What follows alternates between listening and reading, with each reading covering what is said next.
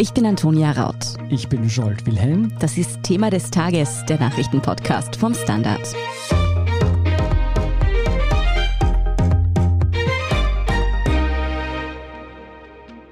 Je näher der Herbst drückt, umso größer wird die Angst vor der nächsten Corona-Welle.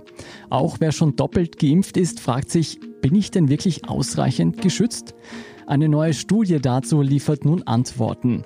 Deshalb reden wir heute mit Pia Kruckenhauser darüber. Wenig bringen die neuen Erkenntnisse hingegen den unter Zwölfjährigen. Für sie ist immer noch keine Impfung zugelassen. Ja, wie der nahende Schulstart trotzdem möglichst sicher über die Bühne gehen kann, dazu hat das Bildungsministerium heute Mittwoch seinen Plan präsentiert. Welche Vorsichtsmaßnahmen geplant sind, ob sich Lehrpersonen zum Beispiel impfen lassen müssen und ob auch die Kindergärten diesmal endlich mitgedacht werden, erklärt uns dann Theo Anders. Fangen wir einmal mit dieser neuen Studie an. Pia, in den letzten Tagen gab es Aufregung darüber, ob doppelt geimpfte Menschen überhaupt ausreichend vor einer Corona-Infektion geschützt sind. Jetzt gibt es tatsächlich eine neue Studie zu den sogenannten Impfdurchbrüchen. Was sagt diese denn aus? Genau, es gibt diese neue Studie jetzt für Österreich. Zahlen aus anderen Ländern hat es ja schon länger gegeben. Da hat jetzt die AGES, die österreichische Agentur für Ernährungssicherheit, alle aktuellen Zahlen zu Impfdurchbrüchen ausgewertet. Und da ist rausgekommen, 1656 Menschen haben sich seit Jahresbeginn trotz vollständiger Impfung infiziert. 1560 haben sich nach zwei Impfungen infiziert. Der Impfstoff ist da nicht genau aufgeschlüsselt und 96 Menschen haben sich nach einer Impfung mit Johnson Johnson infiziert. Man muss dazu sagen, ein Impfdurchbruch wird dann gewertet, wenn man vollständig geimpft ist, mindestens 15 Tage vergangen sind nach der zweiten Impfung, nach der ersten 28 bei Johnson Johnson und dann Symptome auftreten. Fieber, Husten, Heiserkeit, Kurzatmigkeit, Geruchs- und Geschmacksverlust. Gibt es keine Symptome, dann wird das nicht als Impfdurchbruch gewertet. Mhm. Und da muss man jetzt auch noch dazu sagen, diese Zahl muss man schon in ein Verhältnis setzen. Wir haben jetzt 1656 Menschen erfasst, die nachgewiesen einen Impfdurchbruch hatten. Insgesamt gab es aber seit Jahresanfang ungefähr 266.000 Corona-Infizierte. Das heißt, diese 1656 sind 0,6 Prozent davon. Das ist wirklich eine verschwindend geringe Zahl. Und dann kommt noch dazu, dass die wenigsten davon schwere Verläufe sind. Hm. Klingt so, als müsste man sich als Geimpfter nicht so große Sorgen machen. Aber weiß man, wer sich am ehesten trotz Impfung ansteckt? Das kann man eigentlich nicht wirklich sagen, weil das Immunsystem ist sehr komplex und individuell. Da ist es schwierig, allgemeingültige Aussagen zu treffen. Es können sie eben junge und gesunde ebenso anstecken wie ältere mit Vorerkrankungen. Es gibt Vermutungen, die darauf hinweisen, dass wenn man einen leichten Verlauf gehabt hat, dann ist ja die Viruslast nicht so gering, dann ist auch der Antikörpertiter nicht so hoch, dass man dann, die gehen ja auch irgendwann wieder zurück, dass man sich dann eher wieder anstecken kann, weil eben die Antikörper nicht so hoch sind. Aber das ist alles nur Vermutung. Also man weiß es nicht ganz genau. Das ist im Grunde aber auch nicht relevant, weil relevant ist ja nicht, wer sich infiziert, sondern relevant ist, wer gefährdet ist, einen schweren Verlauf zu haben. Mhm. Also immer wieder dieser schwere Verlauf, der da einfach kommt. Und da sind es die, wie auch bei den Ungeimpften, ältere Menschen, Menschen mit einer Immunsupprimierung, Menschen mit Vorerkrankungen, die Menschen sind gefährdet, einen schweren Verlauf zu haben. Du hast vorher auch schon angesprochen, dass die Menschen, die bereits geimpft waren und sich trotzdem infiziert haben und Symptome hatten, dass die weniger schwere Verläufe hatten. Kannst du vielleicht noch etwas mehr dazu sagen, wie diese Impfbrüche dann aussahen? Also wie die Infektionen eben bei Geimpften so verlaufen sind, auch laut dieser Studie? Mhm. Wie genau diese Infektionen ausgesehen haben, das kann man nicht sagen. Das wurde auch nicht erfasst. Aber bleiben wir noch kurz bei den schweren Verläufen, weil die AGES, diese Agentur für Ernährungssicherheit, die hat ja auch die Impfeffektivität ausgewertet. Also das ist, wie gut diese Impfung eben schützt. Und da gab es bis jetzt eben nur Daten aus anderen Ländern. Und da hat die AGES ausgerechnet und auch schon statistisch bereinigt, dass die vollständige Impfung zu 91 Prozent vor einem schweren Verlauf schützt. Das betrifft jetzt alle über 40-Jährigen, weil für die unter 40-Jährigen, die ja noch nicht so lange freigeschaltet sind, gibt es noch nicht genügend Daten. Die Wahrscheinlichkeit, dass dann der Impfschutz noch höher wird vor schweren Verläufen, die ist ja gegeben, weil je jünger, desto weniger wahrscheinlich ist ein schwerer Verlauf. Das heißt, 1656 Impfdurchbrüche, davon 9% einen schweren Verlauf, das sind ungefähr 150 Menschen. Da wiederum weiß man jetzt, da hinken die Zahlen ein bisschen hinterher. Der Letztstand der Menschen, die damit ins Krankenhaus gekommen sind mit einem Impfdurchbruch oder sogar verstorben sind, der ist jetzt vom 23. Juli, da gibt es Ende der Woche neue Zahlen. Aber bis jetzt, bis 23. Juli, gab es 16 Todesfälle nach Impfdurchbruch und 23 weitere Spitalsaufenthalte. Da ist leider auch nicht statistisch erfasst, welche Altersgruppe das ist. Es ist aber anzunehmen und auch aus Gesprächen mit Ärzten kommt die Info, das sind Menschen mit Vorerkrankungen, das sind Menschen, die zur Risikogruppe gehören. Im Normalfall verläuft seine Infektion sehr harmlos oder sogar völlig asymptomatisch. Viele Menschen, die werden es vielleicht gar nicht mitbekommen. Das heißt, vielleicht gibt es mehr Impfdurchbrüche, aber die Menschen wissen es einfach nicht, weil sie es nicht bemerken. Mhm. Das ist auch ein gutes Stichwort, weil was sich viele fragen natürlich ist, wie infektiös sind Geimpfte, also wie leicht geben Geimpfte dieses Virus weiter. Gibt es überhaupt einen Unterschied zu Menschen, die nicht geimpft sind? Ja, da gibt es einen Unterschied. Es gibt jetzt ganz aktuelle Zahlen aus Großbritannien, die zeigen, dass die Viruslast von Reinfizierten tatsächlich etwas geringer ist es wäre aber sogar, wenn die Viruslast gleich hoch wäre, legitim zu sagen, dass Reinfizierte weniger ansteckend sind. Das liegt nämlich daran, sie haben schon eine Immunantwort. Das heißt, wir haben Gedächtniszellen. Wenn die mit Virus wieder in Kontakt kommen, werfen die extrem schnell die Produktion der Antikörper an. Mhm. Das heißt, normalerweise dauert es drei bis fünf Tage, bis überhaupt Antikörper gebildet werden. Die werden jetzt sofort gebildet, weil man weiß ja, wie das geht. Das Immunsystem kennt das ja schon. Und dadurch bleibt die Virusinfektion viel weniger lang im Körper. Und dadurch ist man auch weniger infektiös, logischerweise, auch wenn die Viruslast gar nicht so viel geringer ist. Also ich habe da mit mehreren Experten schon gesprochen darüber und die sagen, es ist absolut legitim, dass man das so sagen kann. Mhm. Die EU hat jetzt 1,8 Milliarden weitere Impfdosen von Pfizer bestellt, um sich für den dritten Stich bereits zu rüsten. Ist schon klar, wann und ob dieser dritte Stich nötig sein wird? Also klar ist es nicht. Es wird jetzt sehr viel darüber diskutiert. Wir hören auch aus den Medien, dass einzelne Länder vorpreschen. Israel und auch Deutschland haben das schon angeleiert, zumindest bei Älteren und Immunschwachen. In dieser Gruppe macht es auch durchaus Sinn, weil man weiß, dass ein dritter Stich die Antikörper noch einmal enorm boostert. Und gerade in diesen Risikogruppen gibt es manchmal einfach keine oder auch nur eine sehr schwache Immunantwort. Breite Studiendaten gibt es aber noch nicht zu dem Ganzen. Das ist auch logisch, kann es nicht geben, weil die Erstimpfungen liegen ja noch nicht so lange zurück. Also die wurden zugelassene Impfstoffe mit einer Wirksamkeit von zehn Monaten. Vor zehn Monaten hat man noch nicht einmal angefangen zu impfen. Da waren die allerersten Impfungen in den USA, waren glaube ich erst im Dezember. Also jetzt haben wir Monat acht des neuen Jahres. Ja. Also es gibt noch keine Daten dazu, die werden aber kommen und zwar in den nächsten Wochen. Es ist trotzdem gut, dass jetzt schon Vorbereitungen getroffen werden, falls das nötig wird. Hört man ja auch aus Österreich, dass das passiert, weil es ist ja ein enormer Organisationsaufwand. Also insofern ist es besser, wenn man dann einfach gleich durchstarten kann. Es gibt aber da eine Sache, die man schon auch unbedingt anmerken müsste es ist schon fraglich, wie sinnvoll es ist, bei uns alle ein drittes Mal zu impfen. Vor allem das auch groß anzukündigen, bevor diese Daten da sind. Weil in ärmeren Ländern, in Subsahara, Afrika, in Südostasien, da gibt es doch wenig bis gar keine Impfungen. Mhm. Und das ist jetzt auch für uns ein Problem. Also nicht nur aus einem Solidaritätsanliegen sollte man schauen, dass die sich impfen lassen können, sondern es ist auch für uns wichtig, weil wenn in einer Population wenige Menschen geimpft sind, dann können sich dort Varianten bilden. Und diese Varianten, die werden sich bilden. Man weiß das. Also das ist ganz klar. Und diese Varianten werden sich auch wieder ausbreiten. Und wenn da eine Variante dabei ist, die dann die Immunantwort der Impfung umgeht, dann ist es ja auch für uns wieder ein Problem.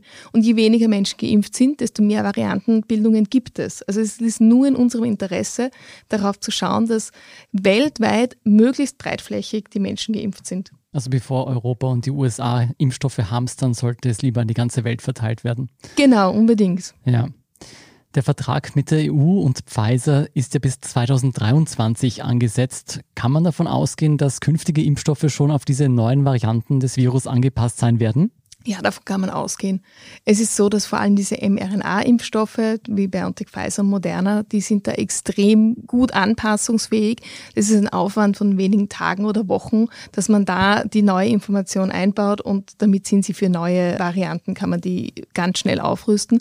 Und es ist auch so, dass dann das Zulassungsprozedere nicht mehr so lange dauern wird, weil der Impfstoff an sich ist ja schon zugelassen. Es geht nur um diese Änderungen darin. Und da kann man davon ausgehen. Für Delta jetzt ist es noch nicht nötig. Da passt die Immunantwort wunderbar wunderbar, eben 91 Prozent, auch in Österreich, wie wir jetzt gehört haben, aber es wird passieren, wenn es nötig ist.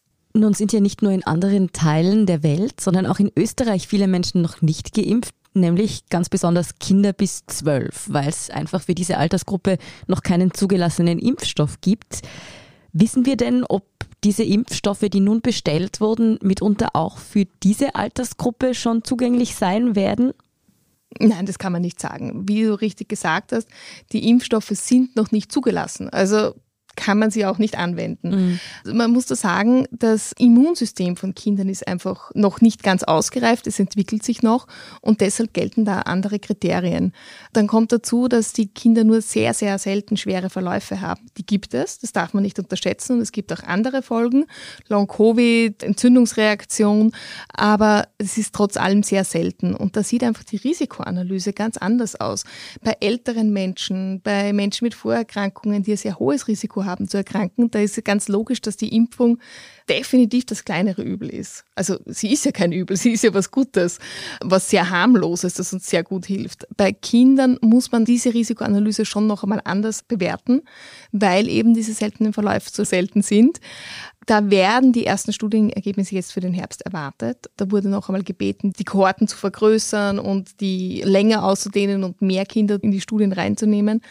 Sobald diese ersten Ergebnisse da sind, wird das Zulassungsprozess beginnen. Da wird dann abgewogen, ist diese Risikoanalyse relevant. Und dann wird es aber noch dauern, bis diese Impfung auch bei uns ankommt. Also es wäre äußerst unwahrscheinlich, dass das dieses Jahr noch passiert. Frühestens Anfang 2022. Aber das wird man erst im Herbst sagen können. Mm, der Weg zur Impfung für Kinder unter 12 wird also noch ein längerer sein. Vielen Dank, Pia Kruckenhauser, für diesen Überblick. Sehr gerne.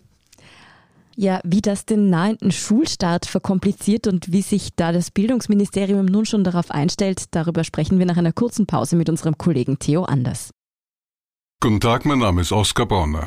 Wenn man in stürmischen Zeiten ein wenig ins Wanken gerät, den eigenen Weg aus den Augen und die Orientierung verliert, dann ist es sehr hilfreich, wenn man etwas hat, woran man sich anhalten kann. Der Standard, der Haltung gewidmet. Jetzt gratis testen auf Abo der Standard AT. Interessant ist die Impfung für Kinder vor allem auch, weil im September die Schule wieder losgeht. Bildungsminister Heinz Fassmann hat dazu nun einen Plan präsentiert. Theo, was sieht dieser Plan vor? Wie werden die Kinder zurück in die Klassen kehren? Ja, grundsätzlich hat Fassmann angekündigt, dass es wieder vollen Präsenzbetrieb geben soll, und zwar in allen Schulstufen und in allen Schultypen. Das heißt, ähm, flächendeckende Schulschließungen samt Homeschooling soll es nicht mehr geben. Allerhöchstens bei regionalen Clustern ist es denkbar, sagt Fassmann, dass es wieder zu einer Schulschließung kommt. Aber generell sollen alle Schüler in Präsenz wieder zurückkehren. Und in den ersten beiden Schulwochen soll eine sogenannte Sicherheitsphase greifen. Da soll besonders intensiv getestet werden, nämlich dreimal in der Woche. Am Montag, soll es einen Antigen-Schnelltest geben, den die Schülerinnen und Schüler vor Ort machen und zusätzlich auch einen PCR-Spültest, dessen Resultate dann am Dienstag eintrudeln sollen und am Donnerstag wiederum einen Antigen-Schnelltest. Und diese Sicherheitsphase in den ersten zwei Schulwochen soll eben dazu dienen, dass man Infektionen aus den Sommerferien, die vielleicht unbemerkt geblieben sind, am Anfang schnell entdeckt, damit das Virus nicht in die Schulen so schnell kommt. Und diese Testpflicht dreimal in der Woche soll sowohl für geimpfte als auch für nicht geimpfte Kinder gelten. Und außerdem wird es in dieser Sicherheitsphase die Pflicht zum Tragen eines Mund-Nasenschutzes abseits des Sitzplatzes geben, also zum Beispiel am Gang oder wenn man in der Klasse herumgeht. Jetzt zu den angekündigten PCR-Tests fällt mir spontan die Infrastruktur ein, die es da ja braucht. Also ich kann mir vorstellen, dass das in Wien und in den Landeshauptstädten kein Problem wird. Aber wenn ich da so an die Volksschule im, was weiß ich, hinteren Ötztal denke, dann muss das doch eher kompliziert sein. Wie sollen diese regelmäßigen Tests dort funktionieren? Ja, also das Schwierige sind eben die PCR-Tests, also weil die Antigen-Schnelltests, von denen ich gesprochen habe, das sind ja diese Nasenbohrer, Tests, die wir schon aus dem vergangenen Semester kennen, aber das Schwierige sind eben diese PCR-Tests und bis jetzt gibt's ja nur in Wien eine flächendeckende PCR-Infrastruktur über dieses Alles gurgelt Modell. Und in den anderen Bundesländern gibt's das eigentlich noch nicht. Aber der Bildungsminister hat dennoch angekündigt, dass es möglich sein wird, an allen Schulen Österreichs diese einmal wöchentlichen PCR-Spültests durchzuführen und auch auszuwerten. Und zwar soll das durch eine Kooperation mit der Post funktionieren. Also die Schulen sammeln eben diese PCR-Spültestlösungen und geben sie dann gesammelt an die Post weiter. Die transportiert das dann in das nächstgelegene Labor, das das auswerten soll und dann sollen Tag darauf die Ergebnisse vorliegen. Die ganz genaue Logistik ist noch nicht paktiert, aber es soll bundesweit in jedem Tal klappen. Wie das dann ausschauen wird, wird man natürlich sehen. Das klingt durchaus nach einer großen Herausforderung für die Lieferdienste, mhm. für die Paketzusteller.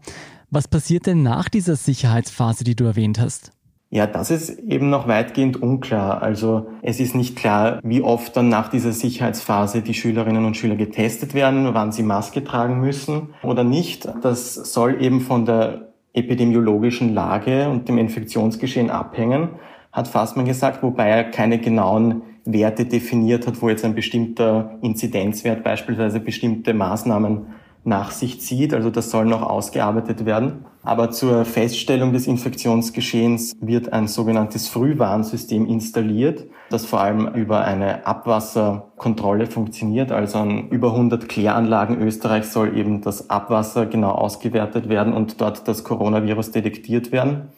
Und der Vorteil dieser Erhebungsmethode soll darin bestehen, dass man schon relativ früh sieht, wenn irgendwo ein Cluster sich entwickelt hat, noch bevor Symptome aufschlagen und man dann sieht, in welchen Regionen das Abwasser womöglich virusbelastet ist. Und in diesen Regionen sollen dann auch verschärfte Maßnahmen greifen. Fassmann hat aber nicht genau gesagt, was passiert, wenn die Virusbelastung niedrig ist, ob dann überhaupt keine Tests mehr durchgeführt werden und ob dann überhaupt keine Maskenpflicht mehr gilt. Also das ist noch offen. Klar ist aber, dass wenn dann eine Testpflicht weiterhin besteht, dass geimpfte Schülerinnen und Schüler davon ausgenommen sind. Also die sollen eben einen Vorteil davon haben, dass sie sich impfen haben lassen, was bei über zwölfjährigen ja möglich ist. Theo, ich habe außerdem gehört, dass spezielle Luftfilter kommen sollen. Was hat die Regierung da denn geplant? Ja, also weil das Coronavirus ja über Aerosole übertragen wird und diese Luftfiltergeräte die Aerosolbelastung reduzieren, sind die eben eine Möglichkeit für Räume, wo man nicht gut lüften kann, wo es zum Beispiel irgendwie keine gescheiten Fenster gibt, dass man diese Luftfilter einsetzt. Und auch in Zimmern hat Fassmann erklärt, wo eine besonders hohe Aerosolbelastung vorliegt, wie zum Beispiel in Musikzimmern, in denen viel gesungen wird.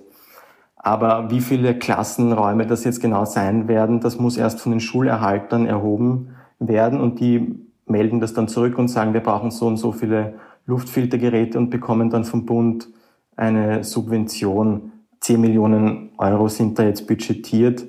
Wie viel Prozent dann jeweils der Bund übernimmt und wie viel die beispielsweise die Gemeinden als Schulerhalter tragen müssen, das wird auch davon abhängen, wie viel Luftfilter insgesamt beantragt werden.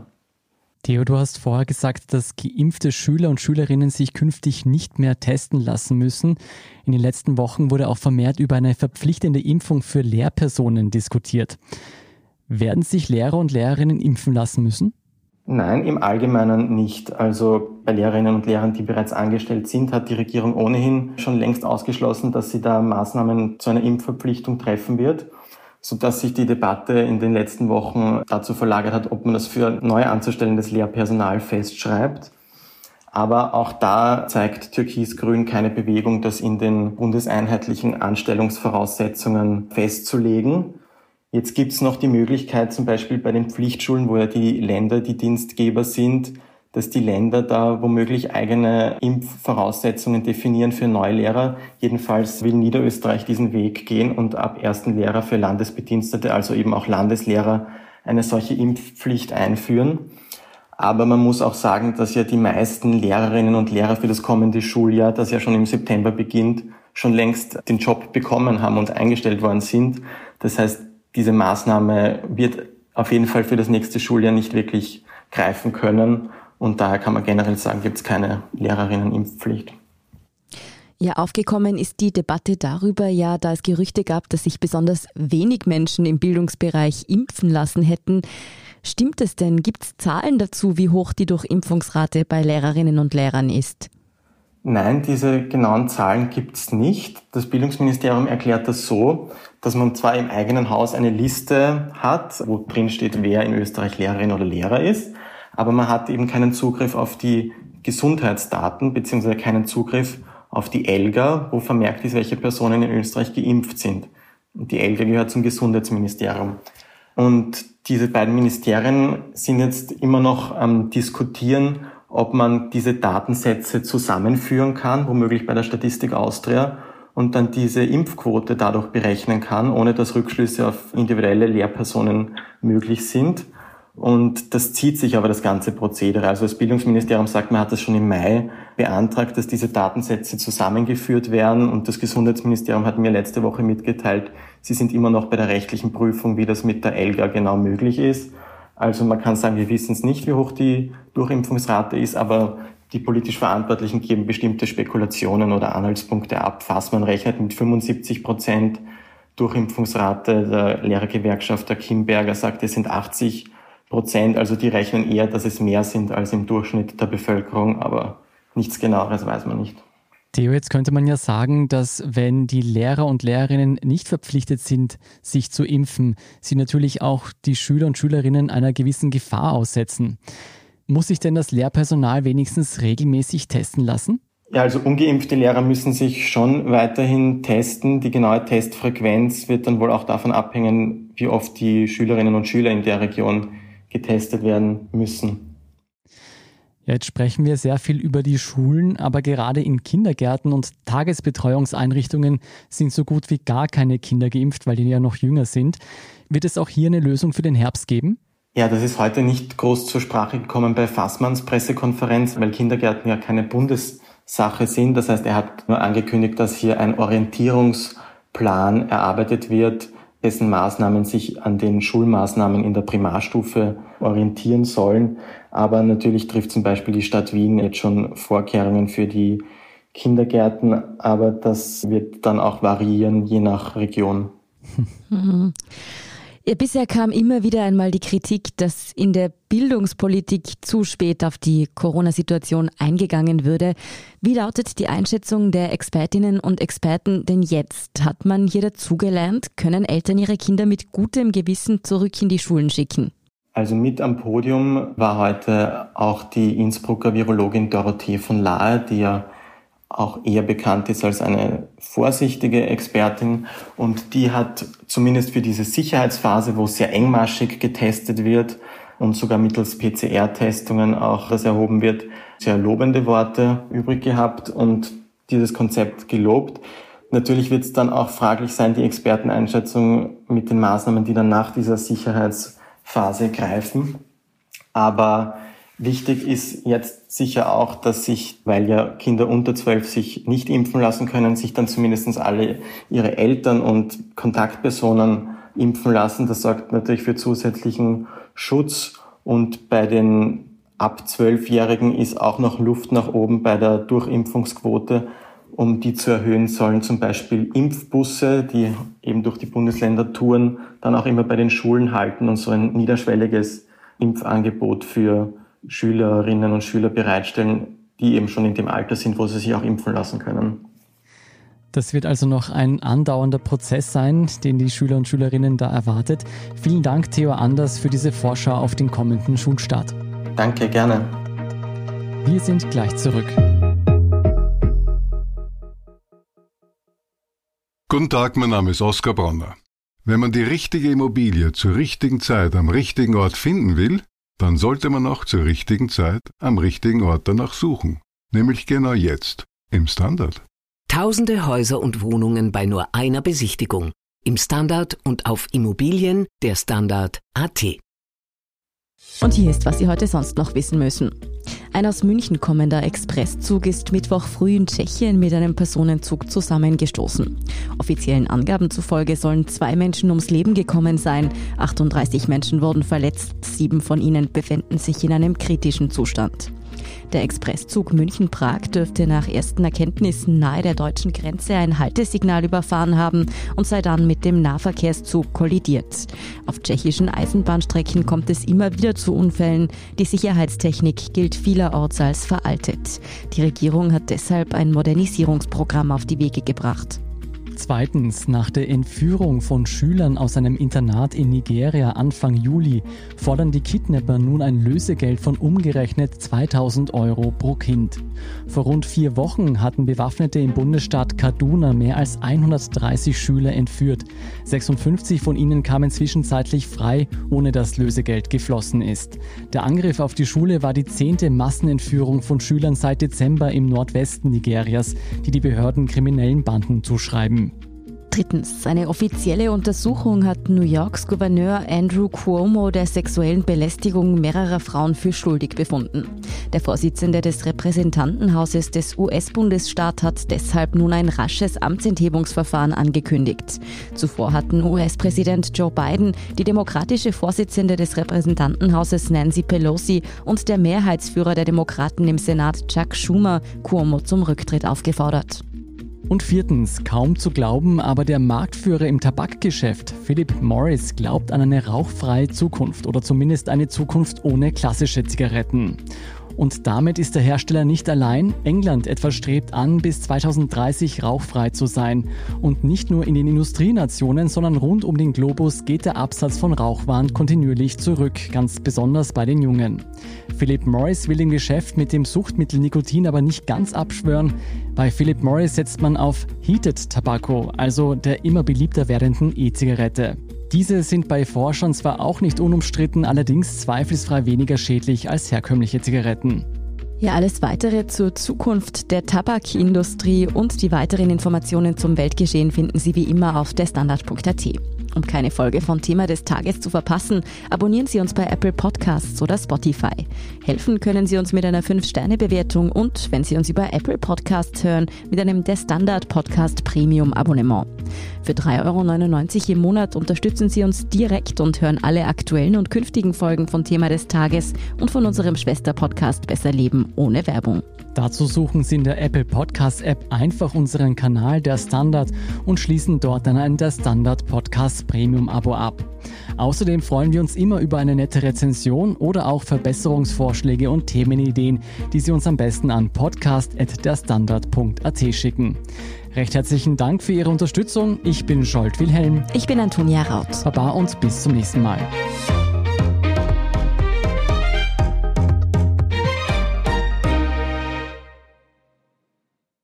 Guten Tag, mein Name ist Oskar Bonner. Ein Job, den man machen muss, ist ein Beruf. Ein Job, den man machen will, ist eine Berufung. Sollten Sie auf der Suche nach letzterem sein, empfiehlt sich ein Blick in den Standard. Es geht um Ihre Einstellung. Jetzt Jobsuche starten. Im Standard und auf Jobs der Standard.at.